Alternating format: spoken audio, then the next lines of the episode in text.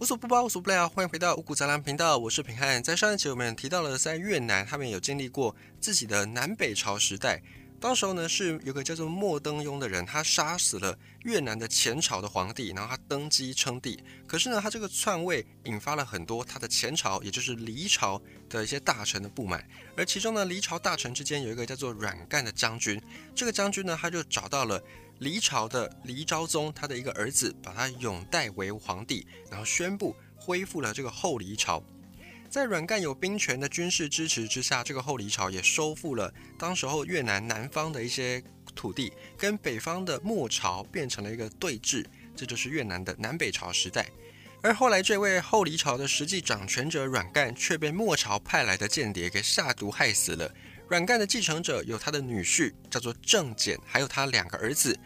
郑简跟阮干的两个儿子之间，为了要争夺合法继承权，于是又开始内斗。最后，阮干的大儿子阮汪被郑简给杀死，而阮干的第二个儿子叫做阮黄，他就主动了让出朝中大权，因为哥哥已经身死了，所以他就自愿呢把这个权力让出来，并且自请去镇守顺华城这个地方。而郑简，也就是阮干的女婿，他就独自一人继承了岳父的官职还有权力。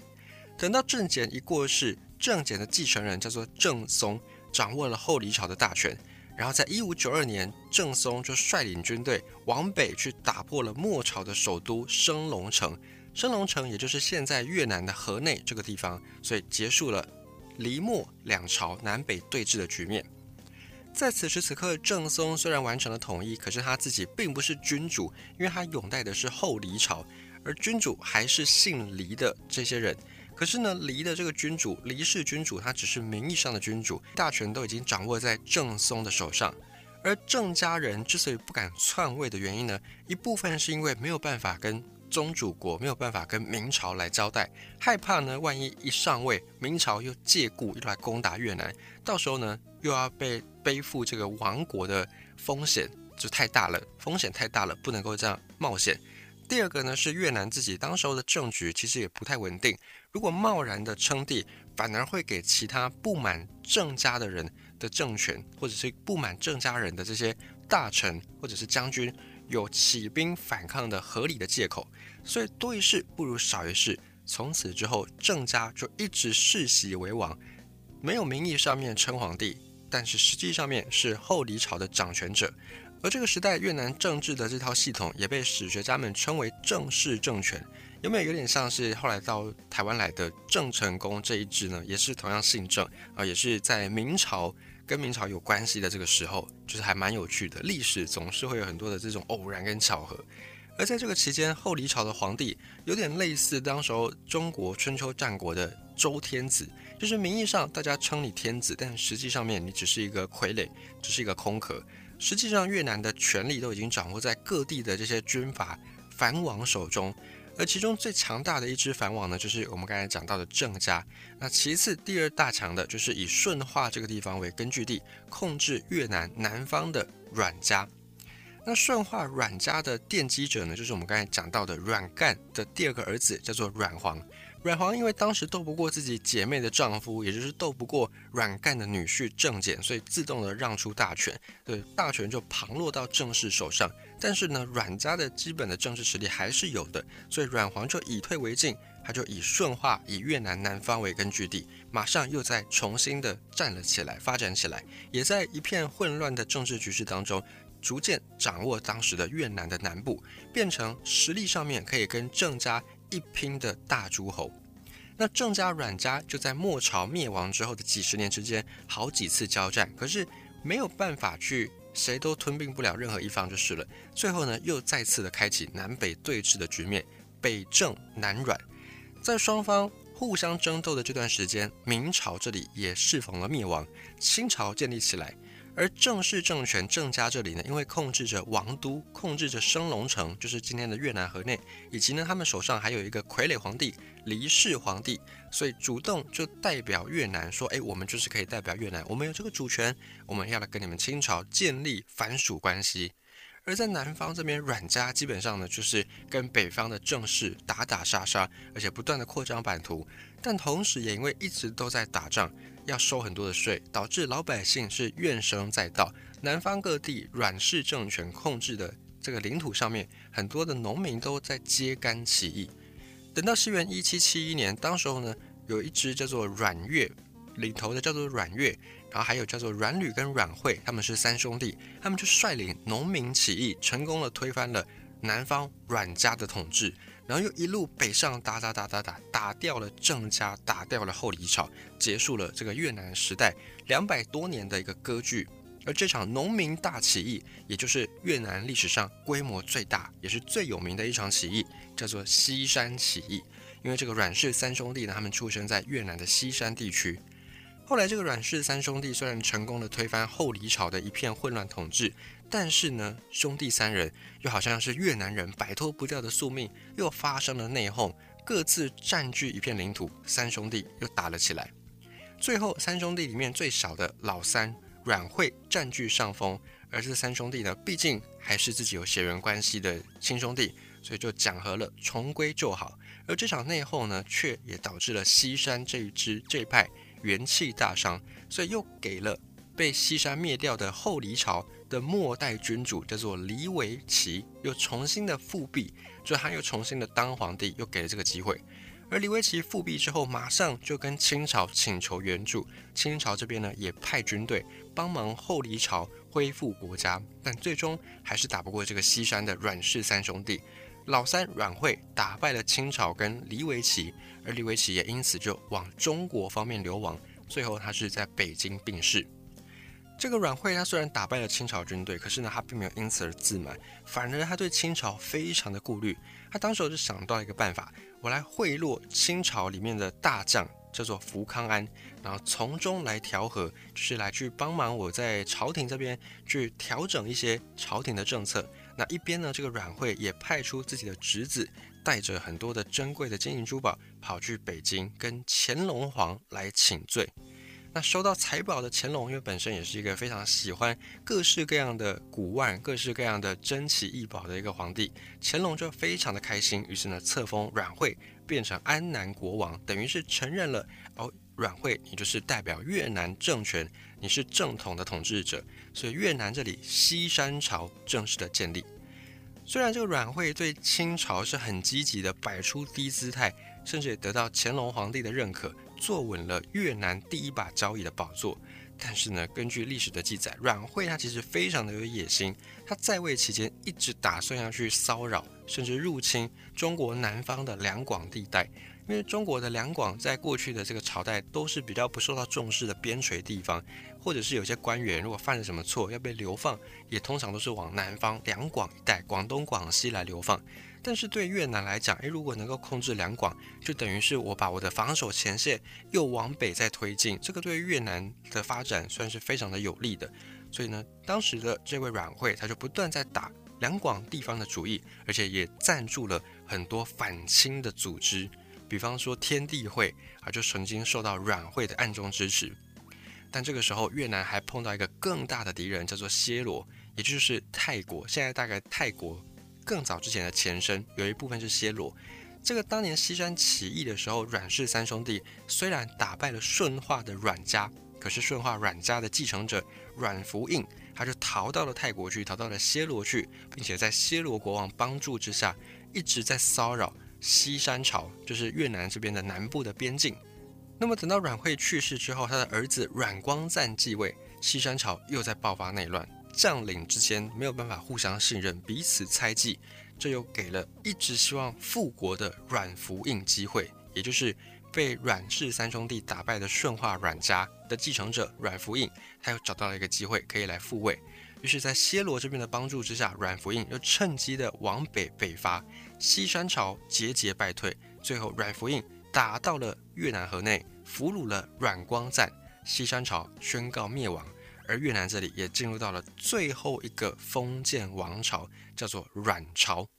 不是那个女生的阮朝，是这个皇帝他姓阮，所以他开创的朝代就叫做阮朝。而阮福印称帝之后呢，也是老样子，马上呢就跟国力更加强大的中原，也就是清朝来派遣使臣，然后跟清朝说：“哎，我们虽然这边啊，我们自己的政治局势已经稳定下来，但是我们还是愿意跟你称臣纳贡。”然后又建立了宗藩关系。那清朝这里反正你也没有犯我边境，你们自己国内爱怎么打怎么打，只要你们自己打好处理好了，来跟我这边宣誓一下，哦，说你们还是藩属国，愿意称臣纳贡，这样就 OK 了。所以清朝呢也就御赐国号叫做越南，所以这个时候越南的名字才真正的被越南这个国家给使用，并且一直沿用到现在。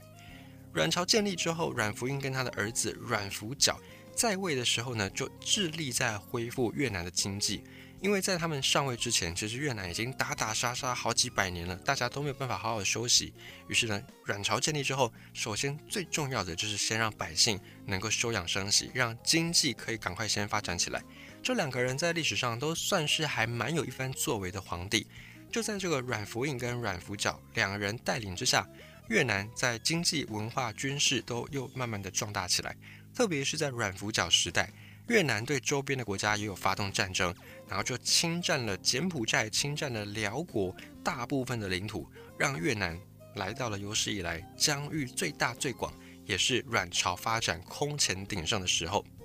而且这个时候，阮福角还做了一个还蛮大胆的事情，他把清朝御赐的国号越南改成了大南。就是大小的大，南方的南，像这种擅自改国号的行为，其实非常的危险，因为这个国号是清朝御赐给你的。御赐的意思就是说，清朝这边认定你的地位，然后有点肯定你、赏识你，所以赐给你这个国号。那你今天改的这个国号呢，是不是就代表，哎，你看不起我清朝，承认你的地位，或者是你想要来挑衅我清朝的权威呢？这个时候对越南来讲，其实非常危险。而一改国号之后，清朝这边本来是打算要做点什么的，本来是要 do something 的，要做点干涉的。可是因为隔一年呢，清朝这里自顾不暇，中英鸦片战争打了起来，清朝没有办法再把心力分散出去，所以这个事情呢就这样子不了了之。比较可惜的是，后来这个阮福角在外交上面，他就学了清朝闭关锁国那一套，拒绝跟西方国家交流跟学习，所以导致越南也已经慢慢的落后于西方国家。你想，你的宗主国清朝都已经因为不跟西方接触而落后很多了，那更何况你只是一个藩属国，你在各个国力上、各个指标上你都比不上你的宗主国，那你又要怎么样比你的宗主国还要强盛呢？所以后来这个阮福角也就禁止很多的欧洲传教士在越南传教，这个事情呢，也就让法国后来有了入侵越南的借口。就是当时的欧洲，他们都是希望说，哎，你不跟我贸易没关系，但至少你开放你的国境，让我来宣扬我的宗教吧。可是当时候包含越南在内，包含清朝，包含甚至更早一点日本，其实都对这个事情很感冒，因为当时候的统治者都会认为说，虽然我没有跟你贸易，可是呢，你来我的国境上面传教，那你一定会带到一些学问上的东西、知识上的东西，这样子一来，我可能就没有办法用愚民政策来去维护我的统治的地位，没有办法去巩固我的权利。所以，不管日本也好，不管是中国也好，甚至越南，他们都对传教这个事情是还蛮感冒的，所以都禁止。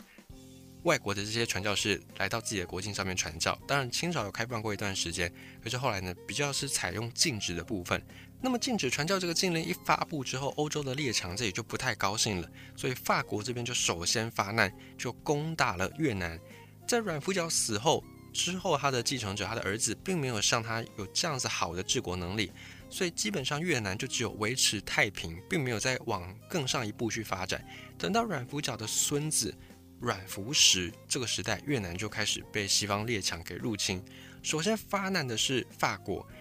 越南被法国打入侵战之后，被迫就签订了越南史上第一个不平等条约，叫做第一次西贡条约。这个条约一签下去呢，代表越南已经从以前的封建时代进入到了近代史，同时也代表越南慢慢的沦为别的国家的殖民地。等到呢，阮福角的孙子就是阮福时，他在位的时候，在位比较后期了，法国再次的入侵越南，然后又签了第二次西贡条约，因为你根本打不过别人。这个时候，整个越南南部已经都被法国给纳为己有，而且越南这里还要再负担巨额的赔款，因为付不出钱怎么办？朝廷就只好大肆去搜刮民脂民膏，所以民怨开始四起。等到阮福时过世，当时候是一八八三年，整个越南朝政更加动荡。外有这些西方列强，而内有权臣当道，内忧外患不断。后来阮朝的几个皇帝呢，都是被这些皇宫里面的大臣给弄死的。而在一八八三、一八八四这两年，法国跟越南又先后签订了顺化条约，还有第二次顺化条约。反正呢，就是让越南不断的丧权辱国。但是别忘了，越南在此前呢是跟清朝有宗主国、藩属国的关系。在这之前，越南是要跟清朝称臣纳贡的。但是法国呢，让越南签了这些丧权辱国的条约，就引发了到底越南的宗主国、宗主权是谁归属上的问题。到底是归属清朝还是归属法国呢？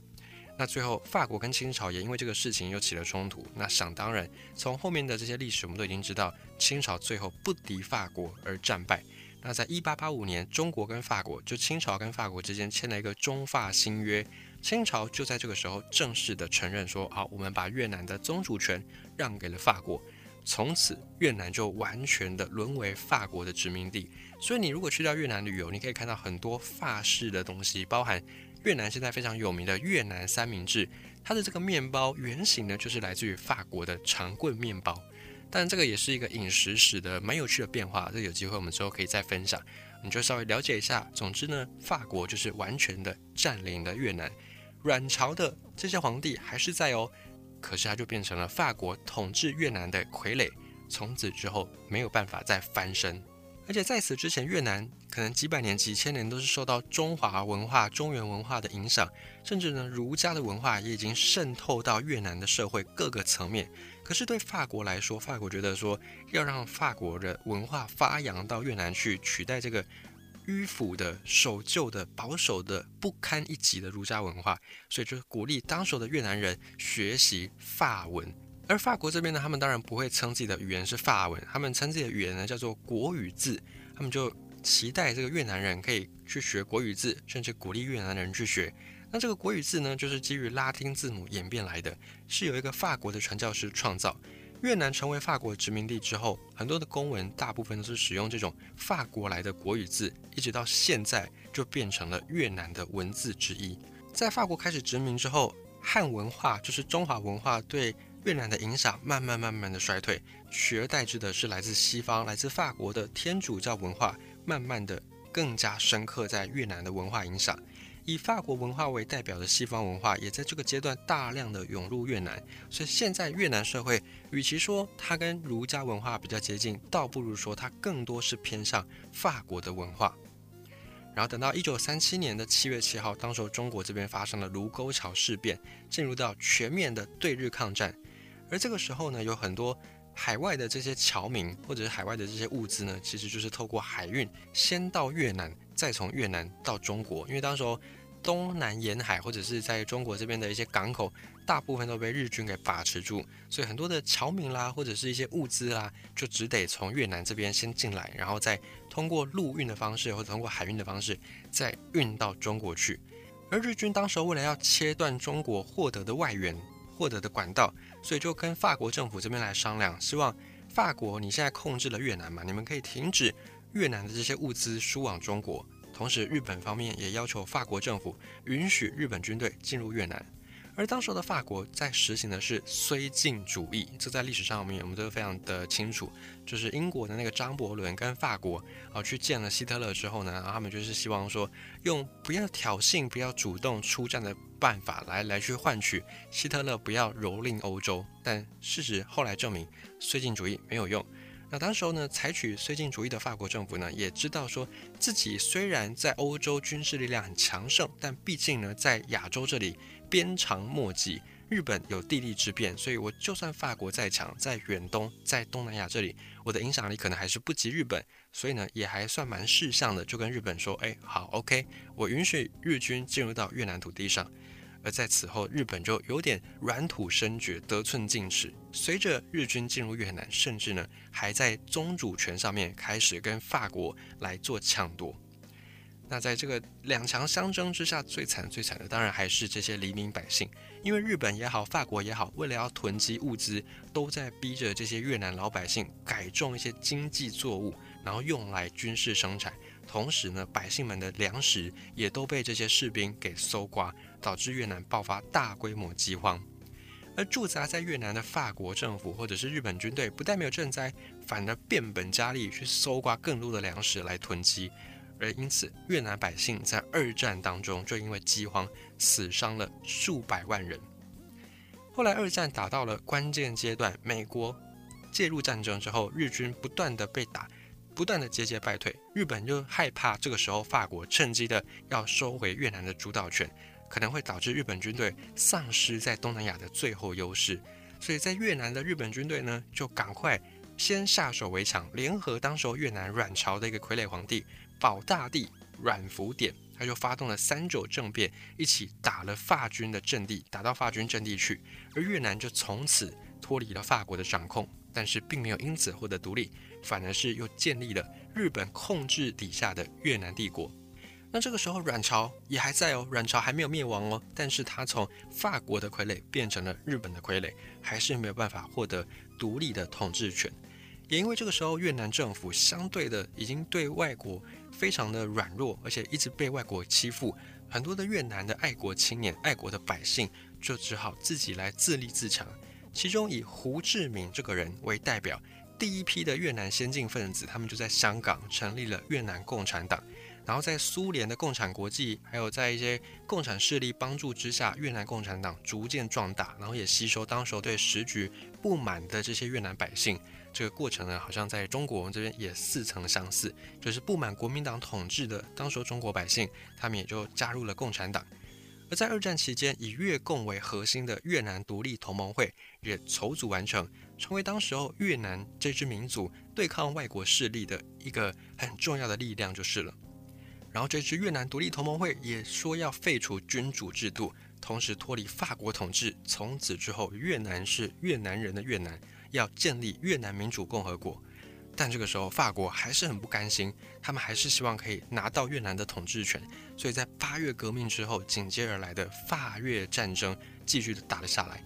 胡志明所领导的越南民主共和国，因为首都在北方的河内，所以他们被称之为北越。而法国不承认北越政权，他们希望说还是可以是归为法国统治，所以呢，又在找到了之前阮朝的这个保大帝阮福典。又把阮福典给扶了上来，让他当皇帝，然后新的帝都就定都在越南南方的西贡，那这边就叫做南越，跟北越是相互的对应的。这场北南越大战一直打打打打了九年，最后一九五四年，民国大概是四十三年左右，北南越就是签订了日内瓦协定，条约规定说，首先法国要撤出战争，并且要真的承认越南独立，再来是南越跟北越以北纬十七度为界限。两年之内要举行公投，让人民百姓自己决定到底是要有北越当家还是南越当家，就是最后一定要有一个统一者就对了。以上这个条约内容其实听起来是没有什么问题的，因为北越跟南越只要在两年的这个时间之内，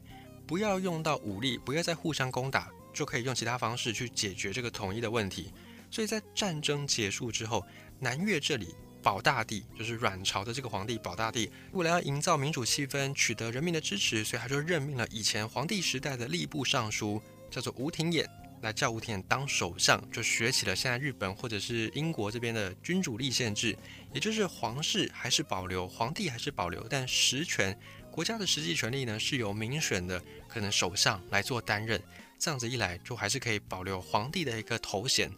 可是呢，保大帝却不知道吴廷琰这个人他的心思到底有多阴沉。吴廷琰他的野心其实很大，一上任之后，一当首相之后就开始铲除异己，然后提拔重用自己的人，很快的把保大帝给架空，做到了真正的君主立宪制，就是那个过程比保大帝想象的还要更快。那这个吴廷琰呢，他也买通了在南越这里的一些黑帮，来当做是自己的手下。然后去做一些台面上不好处理的事情，并且用这些黑帮来去控制南越这里人民的舆论，不允许南越的人民发表对保大帝忠心的这种话语，就是他希望说大家可以是效忠吴廷琰，效忠自己，而不是效忠保大帝。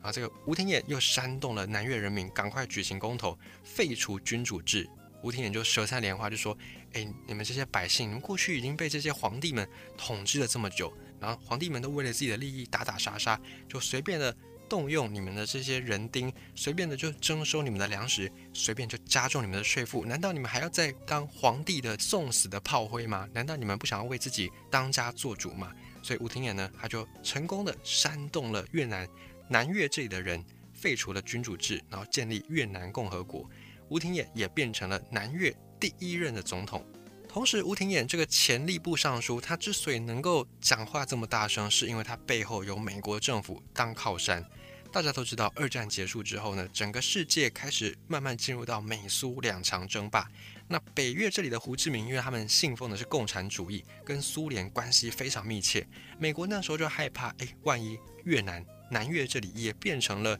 社会主义国家。那可能就引发一系列的连锁反应，尤其越南它的地缘又非常的接近第一岛链的这个地方，它就在东南亚的沿海海景第一排。要是越南整个被共产党给控制，哦，那个对之后的美苏争霸可能就会产生很大的影响。所以美国呢，他就一直在暗中找寻能够对抗北越的势力，而刚好吴廷琰在这个时候冒出头来，所以美国就跟吴廷琰接触。也因为吴廷琰本身是非常虔诚的基督教徒，而且他又是一个坚定的反共分子，因为跟自己的利益相对的有关联，所以吴廷琰就跟美国就这样联系起来，而美国也在暗中的帮助吴廷琰取得大权。可是吴廷琰当选之后，他做的第一件事情却是排挤所有不是天主教的人，尤其呢排除的是佛教徒。比方呢，新的政府就规定说，天主教徒不用缴税，可是佛教徒要缴，而且要缴 double。以及天主教徒，如果你是天主教徒的士兵，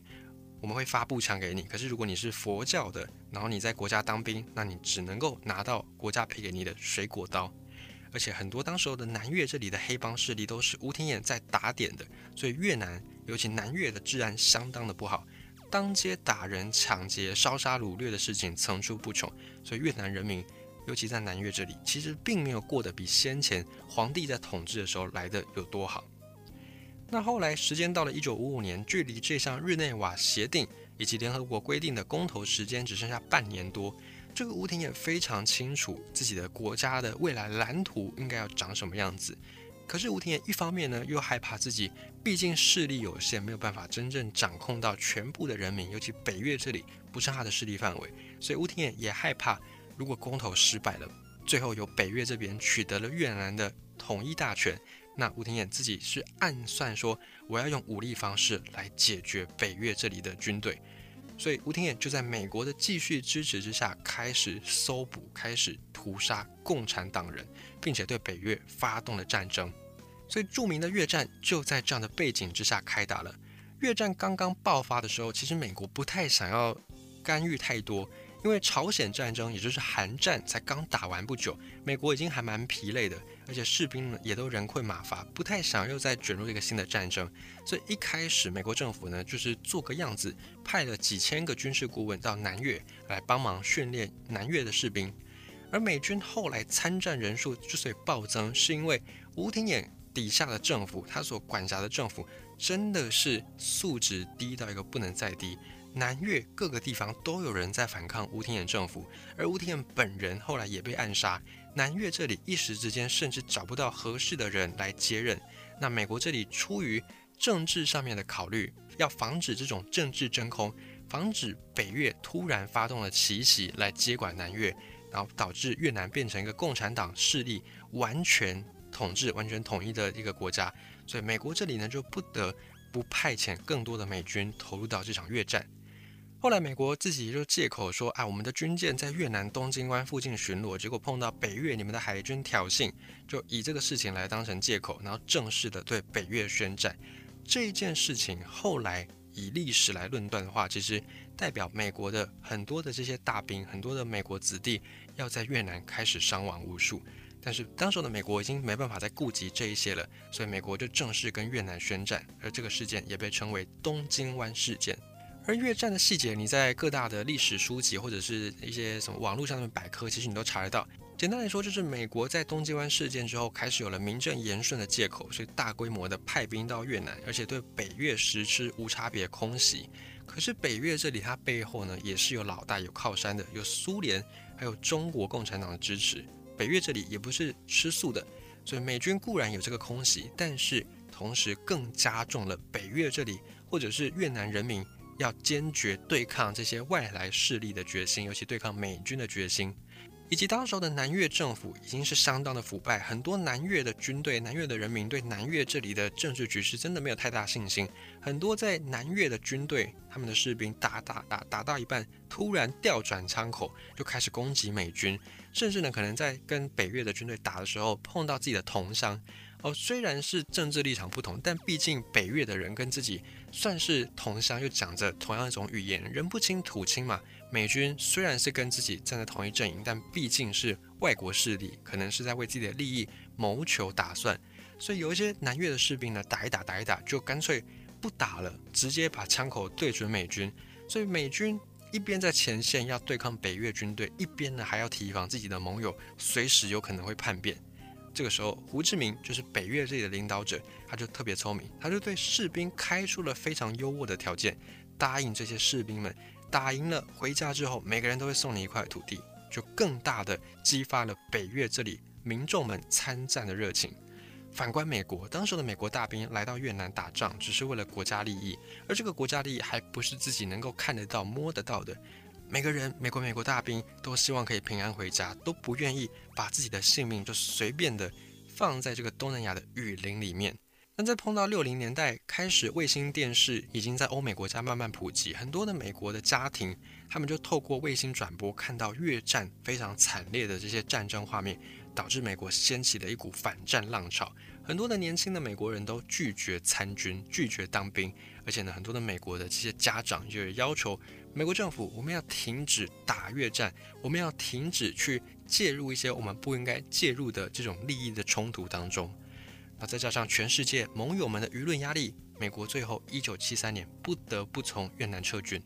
撤军之后，马上南越首都西贡，大概在隔两年之后就被北越的军队给占领。后来西贡呢，也就是现在的胡志明市，等于是标志着胡志明解放了南越，解放了在水深火热底下的南越人民。而此时越南战争也正式宣告结束。就在越战结束的第二年，北越政府，也就是越南民主共和国，宣布成立一个新的统一国家，叫做越南社会主义共和国。至此，分裂分分合合几百年、几千年的越南，再一次的完成全国统一，而越南社会主义共和国也就持续的发展至今。所以，以上我们用了好几集的篇幅，在今天这一集，尤其呢，这个长度真的是非常的长，但是呢，你就可以更加的清楚、更加的了解。越南这个崛起中的大国，过去它的历史，过去它的故事是如何的发展的？五谷杂粮，感谢你的收听，我是平汉。如果你喜欢五谷杂粮的节目频道，也欢迎你使用听众留言功能，或者是使用小额赞助功能来表达你的支持。